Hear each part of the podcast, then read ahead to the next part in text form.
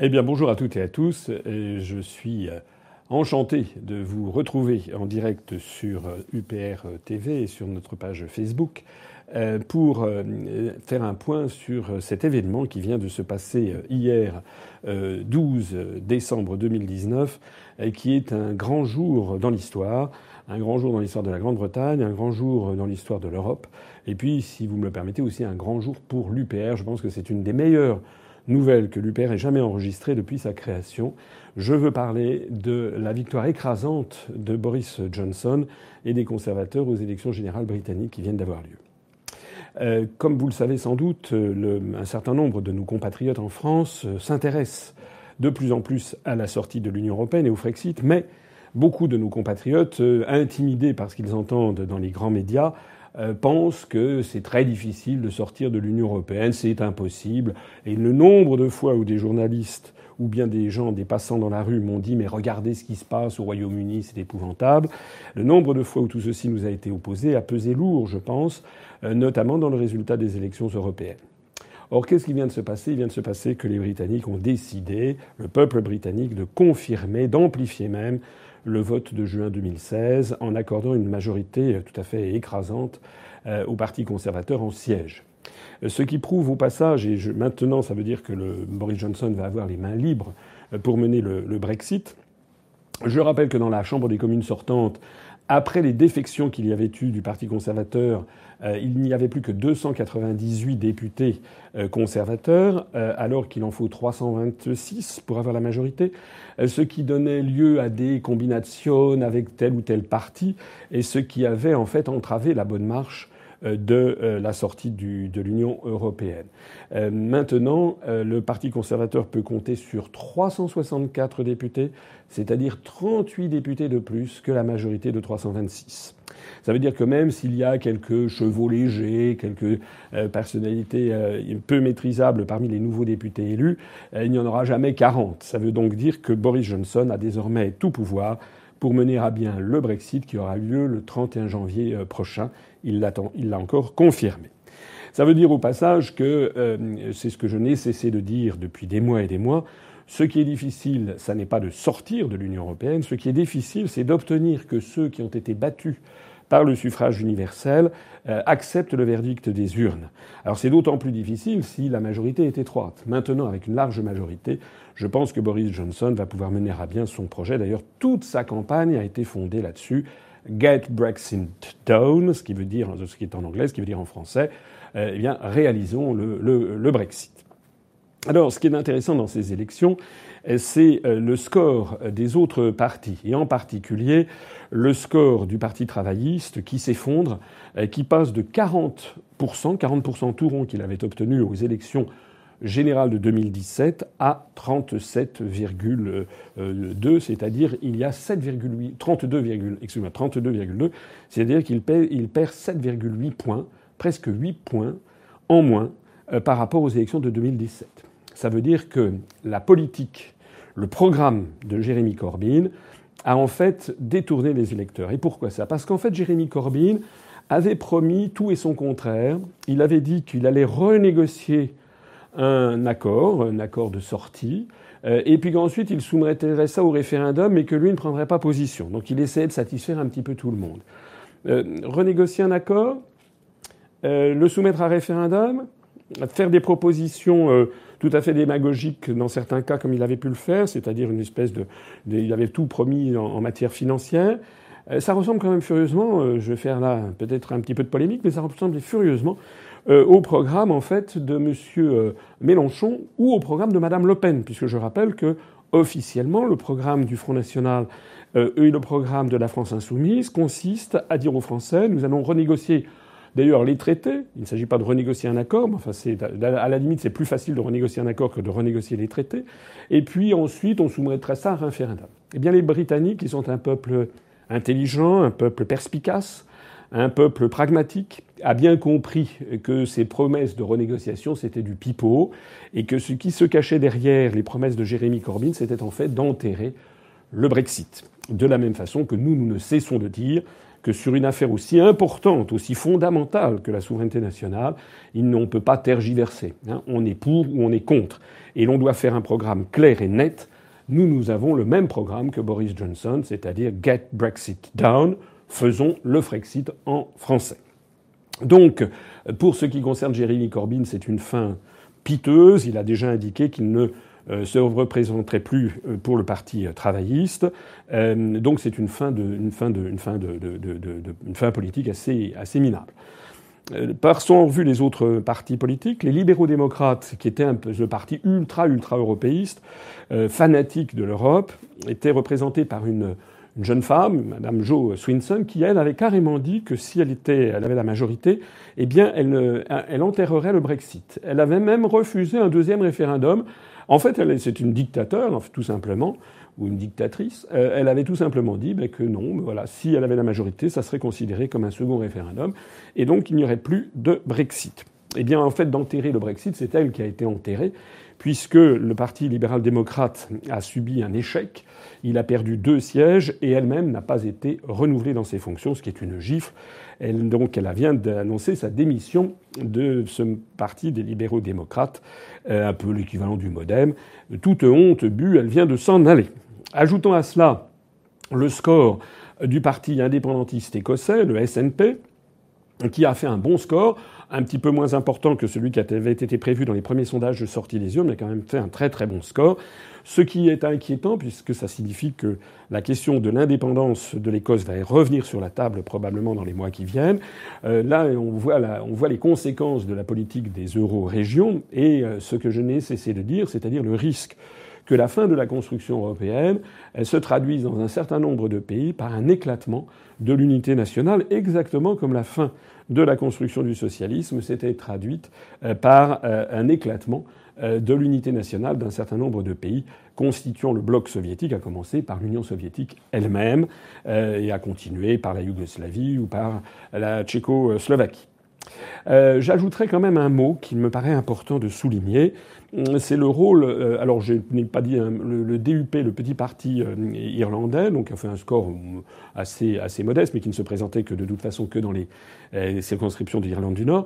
Mais je voudrais dire un mot sur le Brexit Party, le parti de Nigel Farage, qui a réuni 2% des suffrages, parce que Nigel Farage a décidé, avec, il faut le reconnaître, un sens de l'intérêt national qui, est digne d'être salué, Nigel Farage a décidé de ne pas présenter de candidat face à énormément de candidats du Parti conservateur.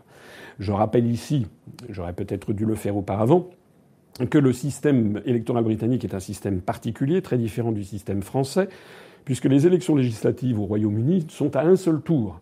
Et il y a un principe qui est en anglais euh, de, first past post, c'est-à-dire que euh, celui qui arrive en tête obtient le siège même s'il ne fait pas 50% des suffrages.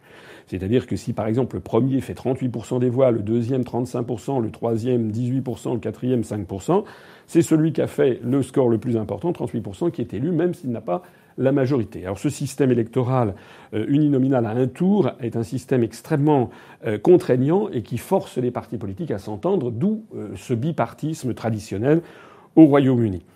S'il y avait eu le même système qu'en France avec deux tours, il est très probable que Nigel Farage aurait présenté des candidats dans toutes les circonscriptions pour son Brexit Party, et puis au deuxième tour, il y aurait eu certainement une alliance entre le Parti conservateur et le Parti du Brexit de Nigel Farage euh, pour avoir une majorité au deuxième tour. Mais ce système uninominal euh, obligeait Nigel Farage soit à présenter des candidats avec le risque de faire perdre sa majorité à Boris Johnson et donc de remettre en cause le Brexit, soit de se faire harakiri pour le Brexit Party et d'assurer au Parti conservateur cette majorité qui était nécessaire. Saluons quand même donc le sens de l'État de Nigel Farage, qui a souvent été présenté comme un hurluberlu. Ça n'est pas le cas. Il a fait preuve d'un sens politique très important. Rappelons aussi que c'est lui quand même qui est à l'origine de tous ces événements. Je voudrais aussi d'ailleurs rappeler au passage que Boris Johnson, qui a été présenté dans les médias français comme étant une espèce d'incarnation du délire, quelqu'un de, comment dirais-je, de complètement immaîtrisable, un original, etc., etc. Euh, eh bien, en réalité, se révèle un très fin politique. Il apparaît désormais de la trempe des plus grands premiers ministres britanniques de la seconde, de l'après-seconde guerre mondiale, à l'égal de Winston Churchill et euh, de, euh, et de Margaret Thatcher. D'ailleurs, le score obtenu par le Parti conservateur est le meilleur score depuis les années Thatcher, euh, alors que le score obtenu par le Parti travailliste, il faut remonter à 1938 pour trouver un score aussi mauvais. Puisqu'on parle de Winston Churchill, je rappelle que Boris Johnson a, fait une, a consacré une biographie à Winston Churchill et qu'il s'en inspire. Et ça, c'est quelque chose de très important, puisque ça veut dire que les Britanniques ont compris le fond du fond. Le fond du fond, c'est que euh, nous sommes dans une situation qui n'est pas sans rappeler celle de la Seconde Guerre mondiale. Bien entendu, et heureusement, on n'a pas évidemment euh, l'Allemagne nazie, on n'a pas des camps de concentration, on n'a pas des, des, horreurs, ça c'est certain. Mais on a quand même affaire à une espèce de volonté hégémonique continentale de l'Europe qui prétend imposer sa loi à l'ensemble des pays d'Europe.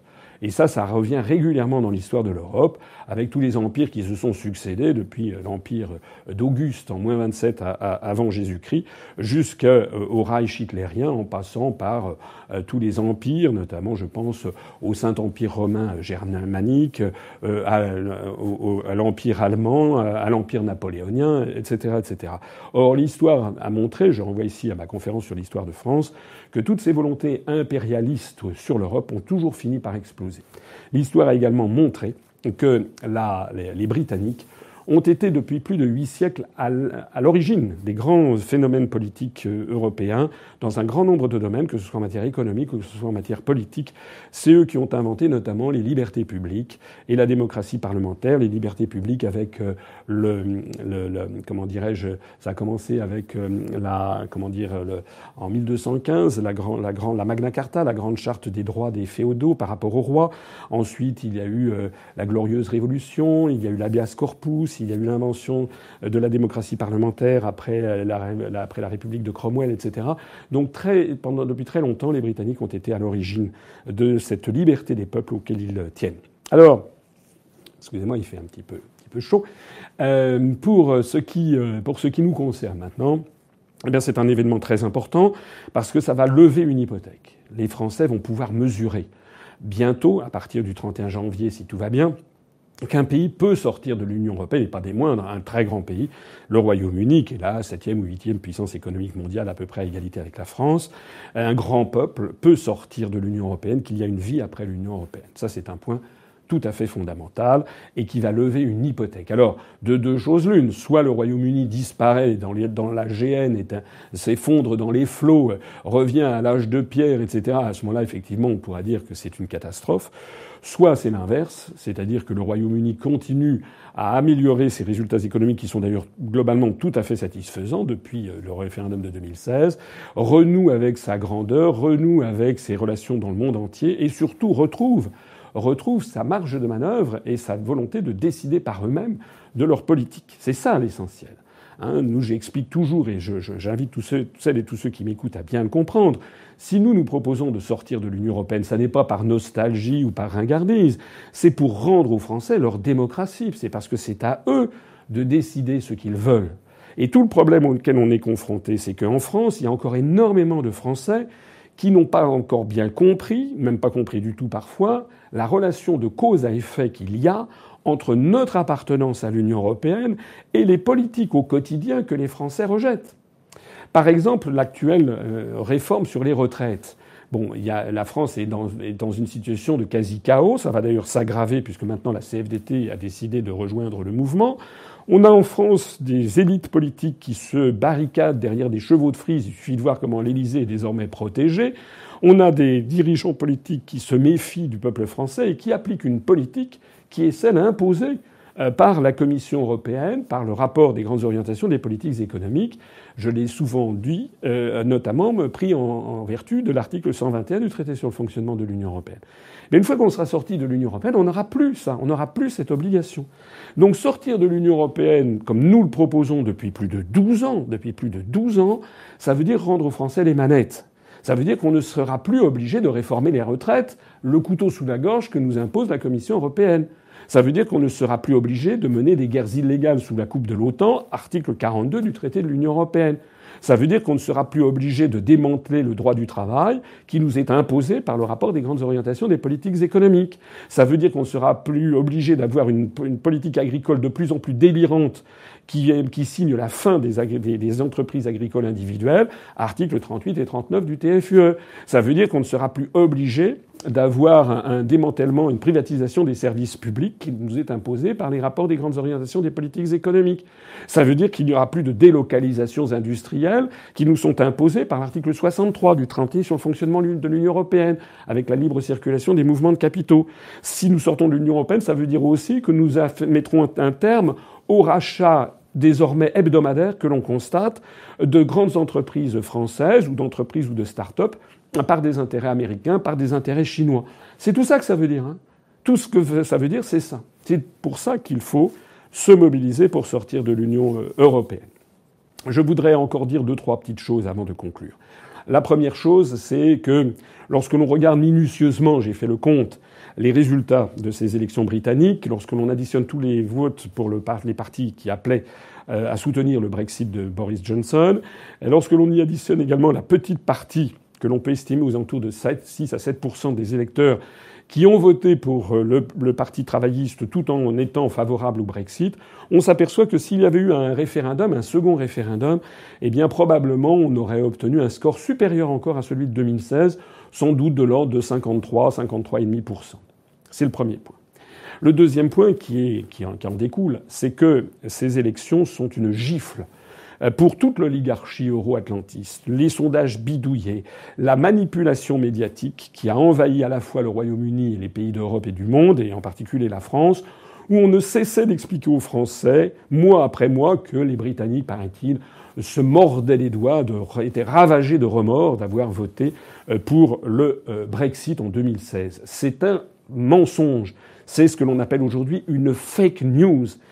Les, grands médias français sont extraordinairement responsables du formatage de l'opinion publique britannique, euh, française par ces fake news en faisant croire que les Britanniques regrettaient. Ça n'est pas vrai, au contraire, ils ont confirmé et amplifié leur vote de 2016. C'est le deuxième enseignement.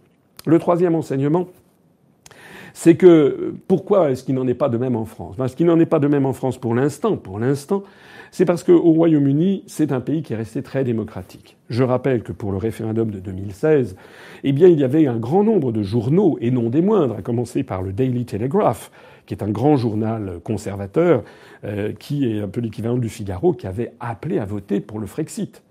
Est-ce qu'on imagine en France que le Figaro appelle massivement tous ses lecteurs à voter pour le Frexit Non, pas du tout. Le Figaro est un parti, est devenu un journal essentiellement euh, européiste.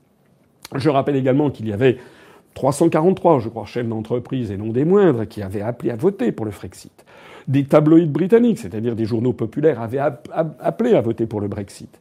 Je rappelle aussi qu'une partie significative du Parti travailliste de la gauche avait appelé à voter pour le Brexit, de même qu'une partie significative du Parti socialiste en 2005, conduite par Laurent Fabius, avait appelé à voter non à la Constitution européenne. Mais actuellement, c'est ça qui manque en France, c'est que, à part l'UPR, eh bien, il n'y a pas de force politique significative qui appelle à voter pour le Frexit, qui appelle à le Frexit. C'est le parti du Frexit.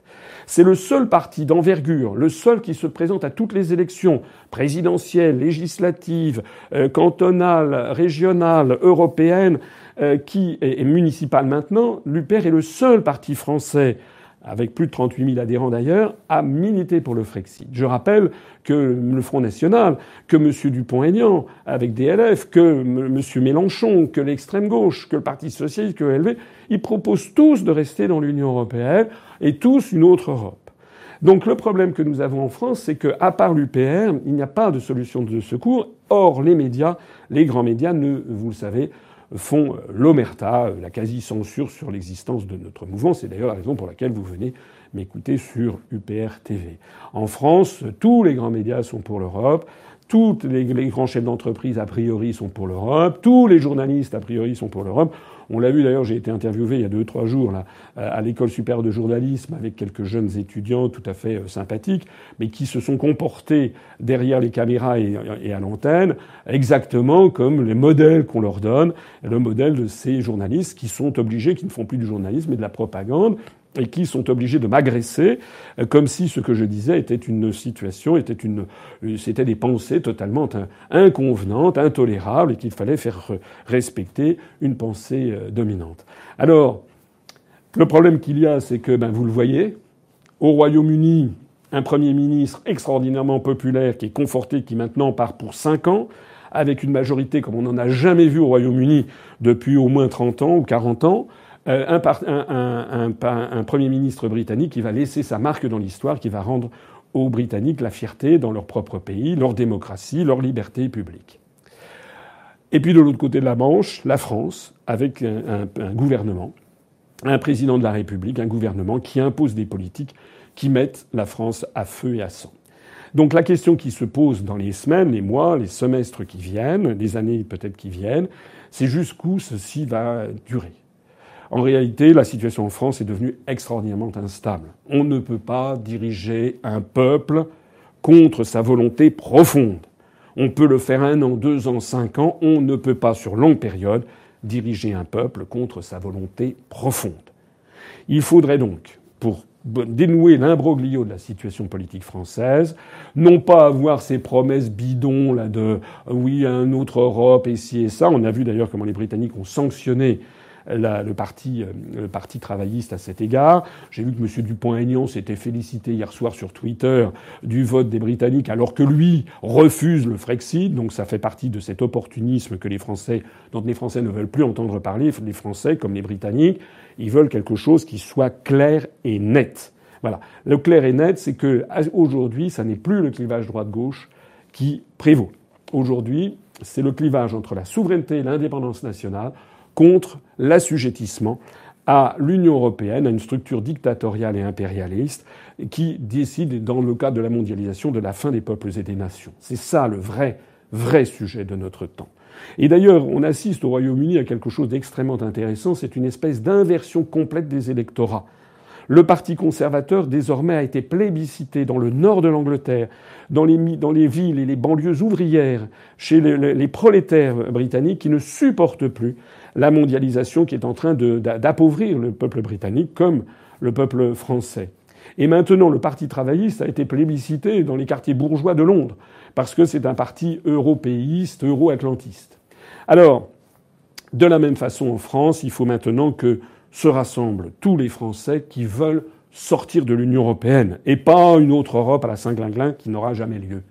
Je lance donc ici un appel à toutes celles et à tous ceux qui m'écoutent pour qu'ils aient l'intelligence politique, la sagesse de comprendre qu'il faut que nous nous rassemblions dans ce nouveau Conseil national de la résistance que j'ai créé en, le 25 mars 2007, en mettant de côté ce qui nous divise. Je sais bien qu'il y a des gens qui voudraient euh, que l'on ait des propositions beaucoup plus euh, déterminantes contre le capitalisme, contre les banques. Mais si je disais ça, on perdrait toute cette partie de l'électorat de droite qui refuserait de venir. Je sais bien aussi que si je tenais des propos euh, contre l'immigration, les immigrés, etc., d'ailleurs sans aucune euh, conséquence, puisque de toute façon les questions migratoires sont gérées par les traités européens, eh bien là, nous perdrions tout l'électorat euh, souverainiste ou patriote de gauche. Il faut que nous ayons une hiérarchie de priorité. La hiérarchie de priorité, le numéro un, c'est d'abord de récupérer notre souveraineté nationale. C'est d'abord de sortir de ces traités européens qui nous imposent une politique migratoire, ce que Mme Le Pen refuse d'expliquer d'ailleurs à ses, à, ses, électeurs. Il faut que nous nous rassemblions, en dépit de tout ce qui nous divise, pour ce qui nous rassembler sur ce qui nous rassemble. La souveraineté de la France, ça veut dire que c'est le peuple français qui doit décider par lui-même de ce qu'il veut, de son avenir, de sa politique euh, commerciale, de sa politique sociale, de sa politique économique, de sa politique financière, de sa politique en matière de retraite, en matière agricole, en matière industrielle, en matière de francophonie, en matière de culture, en matière internationale, diplomatique, militaire et j'en passe. C'est de ça qu'il s'agit. Je terminerai en disant que j'appelle, je l'ai dit tout à l'heure sur euh, des médias qui m'ont interrogé, j'appelle euh, aujourd'hui le président de la République à prendre en compte ce qui vient de se passer au Royaume-Uni. Monsieur Macron, en janvier 2018, s'est rendu au Royaume-Uni pour euh, assister à la signature du traité de Sandhurst. Il était à côté de Madame Theresa May. Dans les heures qui ont suivi, il a été interrogé par la BBC britannique qui lui a demandé Monsieur le Président de la République française, s'il y avait un référendum sur le Frexit en France, que se passerait-il? Et Monsieur Macron avait répondu, eh bien probablement les Français voteraient oui pour le Frexit. Alors ça avait fait petit, ça avait, été, ça avait ému euh, un certain nombre de personnes en France. L'affaire a été camouflée, c'est très difficile à retrouver sur Internet. Je vous conseille d'aller sur upr.fr où nous nous avons gardé la trace de ces déclarations euh, que M. Macron et son entourage a dû juger intempestives et dangereuses après coup. Mais en tout cas, c'était le cœur qui avait parlé. Ça veut dire que Macron, à la tête de l'État, sait très bien que s'il y avait un référendum en France sur le Frexit, eh bien peut-être une majorité de Français voterait en faveur du Frexit. En tout cas, une très forte minorité, au moins 45%. J'insiste sur le fait que dans tous les grands médias français, il n'y a pas 45% du temps de parole qui soit accordé aux partisans du Frexit. Il n'y en a même pas 5%, il n'y en a même pas 1%. C'est 1%, c'est ce que j'ai eu. C'est-à-dire que le CSA, par exemple, ne fait absolument pas respecter la liberté d'opinion et la diversité des opinions sur le grand sujet du moment. Le CSA, comme l'ensemble des médias, continue à entretenir cette fiction que l'opposition serait entre la droite et la gauche, alors que les Britanniques viennent de nous montrer le contraire. Eh bien, ce que je dis, moi, aujourd'hui, c'est que je dis que si le président de la République française veut laisser quand même un nom dans l'histoire un petit peu plus favorable que celui qu'il est en train de graver dans le marbre, c'est-à-dire le pire président de la République que nous ayons eu de peut-être de toute l'histoire des républiques et le gouvernement le plus dictatorial que nous ayons eu depuis les années 40, si M. Macron veut un petit peu améliorer l'image qu'il va laisser dans l'histoire, s'il veut surtout d'ailleurs euh, trancher dans le vif cet imbroglio politique, ce blocage qui fait que de plus en plus de Français sont dans la rue, et notamment le mouvement des Gilets jaunes qui n'est pas du tout mort et qui ne cesse de s'amplifier, eh bien il faut que le président de la République pose en adulte la même question que celle que David Cameron avait posée en juin 2016 au peuple britannique. Il faut que le président de la République lance un référendum et demande aux Français la construction européenne, stop ou encore est-ce qu'on sort de l'Union européenne ou est-ce que l'on y reste? Voilà. Il faut un référendum sur le Frexit. Notez bien qu'il n'y a jamais eu de référendum en France sur cette question. Les trois référendums qui ont eu lieu sur la question européenne en France ont été sur l'élargissement au Royaume-Uni, au Danemark, à l'Irlande et à la Norvège. C'était en 72. On n'avait pas demandé aux Français s'ils étaient d'accord pour rester dans le marché commun. Le deuxième référendum a été celui euh, de Maastricht, donc euh, qui était est-ce que l'on passe du marché commun à l'Union européenne? On ne leur a pas proposé de sortir du marché commun. Et le troisième, donc dans ces deux premiers cas, le, oui l'avait emporté dans des conditions d'ailleurs de propagande absolument inouïes, en particulier celui sur Maastricht. Et le troisième référendum qui a eu lieu en France, c'est celui de 2005, où on a demandé aux Français s'ils voulaient la Constitution européenne, et cette fois-ci, les Français ont voté non à 55%. Moyennant quoi? Moyennant quoi? Les, oligarques euro-atlantistes français ont fait ratifier par les parlementaires français, dans le dos du peuple français, le même texte à 99,9% par la procédure du Congrès, le traité de Lisbonne, en fin 2007, deux ans et demi après. Ça veut donc dire qu'on n'a jamais demandé aux Français est-ce que oui ou non on reste dans l'Union européenne? Eh bien moi je demande ici, formellement, au président de la République française, il en a le pouvoir, je dirais même il en a le devoir historique, de demander aux Français par référendum est-ce que oui ou non vous voulez sortir de l'Union européenne ou y rester? C'est un référendum sur le Frexit.